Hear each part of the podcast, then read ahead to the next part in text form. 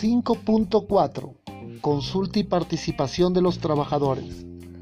La norma internacional ISO 45001 define que la organización debe establecer, implementar y mantener procesos para la consulta y la participación de los trabajadores a todos los niveles y funciones aplicables y cuando existan de los representantes de los trabajadores en el desarrollo, la planificación, la implementación, la evaluación del desempeño y las acciones para la mejora del sistema de gestión de la seguridad y salud en el trabajo. Este cláusula 5.4 es una cláusula que se le ha elevado de nivel el involucramiento y la parte activa que debe tener el trabajador con el sistema de gestión de seguridad y salud. Para ello define la norma que la organización debe, letra A, proporcionar los mecanismos, el tiempo, la formación y los recursos necesarios para la consulta y la participación. La norma entonces establece que hay que darle todos los accesos, el tiempo, formarlos, capacitarlos, eh, de repente invitar a algunos especialistas que finalmente conduzca el involucramiento de los trabajadores. Previamente han sido educados, formados con el sistema de gestión, con la data del desempeño de este sistema de gestión en la cual buscamos su involucramiento. Letra B. Proporcionar el acceso oportuno a información clara, comprensible y pertinente sobre el sistema de gestión de seguridad y salud es contradictorio darle información a los trabajadores con fórmulas técnicas bastante eh, con bastantes gráficos de repente que no es de su nivel de entendimiento o de repente le damos información de eventos que han ocurrido de repente el año pasado y que dicho puesto de trabajo como un accidente laboral ya no existe o tal línea ya fue liberada ya fue eh, eliminada. Entonces no tiene sentido informar, analizar data que ya pasó. Letra C. Determinar y eliminar los obstáculos o barreras a la participación y minimizar aquellas que no puedan eliminarse. En ese sentido es darle todos los recursos para un correcto involucramiento de los trabajadores a través de la consulta y la participación por ejemplo, darles el tiempo necesario, el lugar, y si alguien está eh, eh, en una fecha determinada alejado, de repente usamos eh, los medios los medios digitales, líneas para, para poder hacer de repente videoconferencias y poder finalmente cumplir con la participación y consulta de los trabajadores. ¿Qué más nos enseña la norma? En la letra D usted encontrará nueve ítems en la cual se profundiza y de alguna manera nos eleva el involucramiento que debe tener los trabajadores. Letra D. Enfatizar la consulta de los trabajadores no directivos sobre lo siguiente. Entiéndase trabajador no directivo aquel que no participa en el direccionamiento de la organización, aquel que no participa en la declaración de objetivos generales, específicos, con planeamientos, entre otros.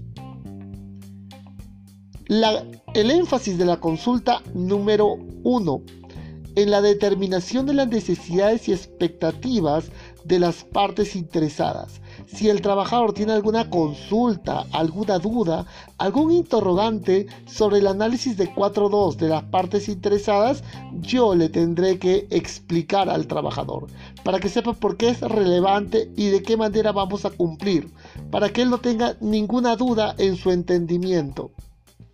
Número 2. El establecimiento de la política. De repente hay algunos términos ahí que pueden generar alguna interrogante al trabajador. Habrá que esclarecerle, habrá que comunicarle, habrá que crear mecanismos de consulta. por ejemplo, boletines, paneles, eh, afiches, correos electrónicos, teléfonos, entre otros. Ítem número 3. La asignación de roles, responsabilidades y autoridad de la organización, según sea aplicable. Ya habíamos visto por 5.3 que yo te tengo que asignar y comunicar. Y si tuvieras alguna duda, tengo todo el tiempo necesario para poder esclarecerte. Ítem 4. La determinación de cómo cumplir los requisitos legales y otros requisitos. En ese sentido, este sistema de gestión cumplirá el marco normativo. Por ejemplo, en Perú hay un marco normativo que te obliga a que usted tiene que pasar exámenes médicos. Usted tiene que cumplir cuatro cursos obligatorios. De esa manera, la información donde se requiere la participación del trabajador, mm, te tendré que explicar y esclarecer que no es por una acción impuesta por el sistema de gestión, sino que este está en concordancia y en obediencia del marco regulatorio. Número 5. Eh, el establecimiento de los objetivos y la planificación para lograrlos le tendré que explicar cuáles son los objetivos para este año, qué acciones, qué programas tenemos y de qué manera usted participará para alcanzar estos objetivos, a través de las metas específicos, entre otros. Número 6. La determinación de los controles aplicables a la contratación externa, las compras y los contratistas. El sistema de gestión se tiene que cumplir en estricto, las personas harán cumplimiento de las directivas, de los procedimientos e instructivos o reglas de oro. Para ello, antes de exigirte, te voy a explicar. En ese sentido, la norma profundiza mucho referente al control que tú tengas con el contratista, desde la selección hasta su desempeño. Ítem 3. Ítem 7 la determinación de qué necesita seguimiento, medición y evaluación. De la misma manera, yo necesito data, data actualizada, vigente, real, verificable, trazable, acorde a la línea de control. En ese sentido, lo que buscamos es que el trabajador reporta de manera clara, concisa, veraz, en el tiempo oportuno. Y eso le tendremos que explicar a los trabajadores. Ítem 8. La planificación, el establecimiento, la implementación y el mantenimiento de programas de auditoría. Tendré que explicar a los trabajadores que en la organización se ha creado todo un, un proceso de auditorías, en la cual se planifica, se ejecuta, se reporta y finalmente se tiene que velar su cumplimiento. Esas auditorías están acorde a principios de auditoría que deberemos de informarle y esclarecerle al trabajador para que se pueda cumplir a cabalidad en la organización. Y por qué no, el ítem número 9, el establecimiento de la mejora continua. El único camino para la organización es la mejora continua. Para ello estableceremos canales, concursos, premiaciones y necesitamos esclarecer sus dudas e interrogantes para pasar al siguiente etapa, que es la letra E, enfatizar la participación de los trabajadores no directivos. Y la norma nos esclarece en total unos 7 ítems. Vamos a repasarlo. Ítem número 1 la determinación de los mecanismos de la consulta y participación. Usted participe y si yo he creado correos, he creado eh, boletines, afiches, buzones, pues necesitamos que usted cumpla, que sus dudas no se quede con las dudas. Utilice los mecanismos para la consulta y también participe con este sistema de gestión, que no dependerá del jefe de seguridad. Ítem número 2 en la identificación de los peligros y evaluación de riesgos y oportunidades. ¿Qué esperamos en este sistema de gestión? Esperamos que los trabajadores que conocen el trabajo ejecuten su IPRC continuo, su IPRC específico para el puesto de trabajo, para aquella tarea específica, entre otros. Ítem número 3. La determinación de acciones para eliminar los peligros y reducir los riesgos. Necesitamos de los trabajadores esa expertise, esa experiencia que permitirá y decantará en la creación de controles efectivos que logren reducir la incidencia de lesiones y deterioro de la salud. Ítem número 4. La determinación de los requisitos de competencia, las necesidades de formación, la formación y la evaluación de la formación. Si yo establezco un plan de capacitación en la cual necesito que usted y sus personas que trabajan bajo su línea de mando, eh, es importante que su área, tanto usted como su equipo, cumpla con el programa de capacitación. Si yo he establecido para usted un curso específico, al corte del día de hoy necesitamos que usted dé cumplimiento. A veces la experiencia que tengo es que hay organizaciones que no participan en las capacitaciones. ¿Y quienes no participan? Contabilidad, tesorería, caja, entre otros. Y usted tiene que participar. Ítem número 5. La determinación de qué información se necesita comunicar y cómo hacerlo cumplir sus canales de comunicación que posteriormente lo vamos a ver. Si viene la prensa, alguna carta escrita, yo debo de saber que yo no tengo la potestad de poder contestar aquellas interrogantes de mis partes interesadas, ya sea externas o internas. Ítem número 6. La determinación de medidas de control y su implementación y usos eficaces.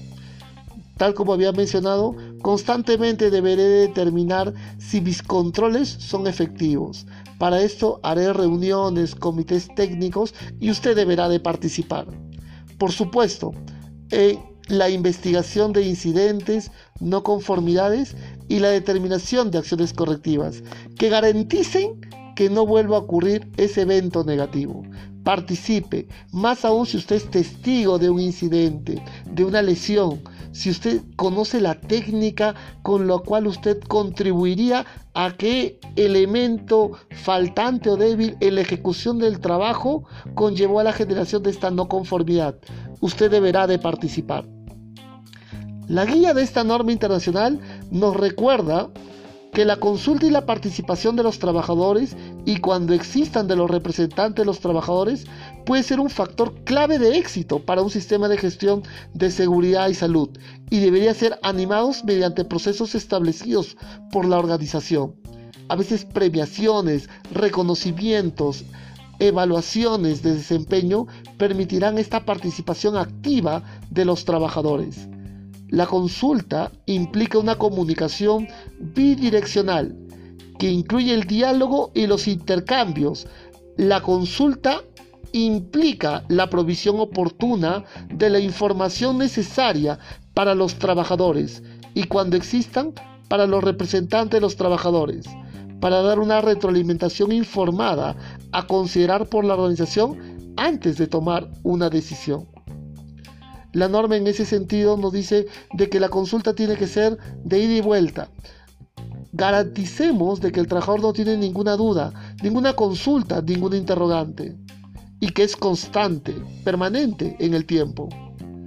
La participación permite a los trabajadores contribuir a los procesos de toma de decisión sobre las medidas y los cambios propuestos al desempeño del sistema de gestión de seguridad ¿Qué mejor que ellos que tienen tanta vasta de experiencia, que vienen de repente de un giro similar al nuestro, pero que pueden contribuir en generar un lugar seguro y saludable? La retroalimentación sobre el sistema de gestión de la seguridad y salud en el trabajo depende de la participación de los trabajadores. La organización debería asegurarse de que se anima a los trabajadores a todos los niveles a informar sobre las situaciones peligrosas, de manera que pueden ponerse en práctica medidas preventivas y pueden tomar acciones correctivas. Si un trabajador observa un comportamiento inadecuado, alguna condición, alguna circunstancia que pudiera conllevar a lesiones y o deterioro de la salud, tiene que participar el trabajador. Finalmente, la guía de la norma nos establece que la recepción de sugerencias será más eficaz si los trabajadores no temen la amenaza de despido, las acciones disciplinarias o alguna otra represalia similar al hacerlo, sino todo el efecto contrario. Hay felicitaciones, premiaciones, reconocimiento, felicitaciones por parte de los directivos que han y, y que están formando una cultura de seguridad y salud en el trabajo. Espero que esta información te haya sido valiosa. Nos vemos hasta otra oportunidad. Un fuerte abrazo. Muchas gracias.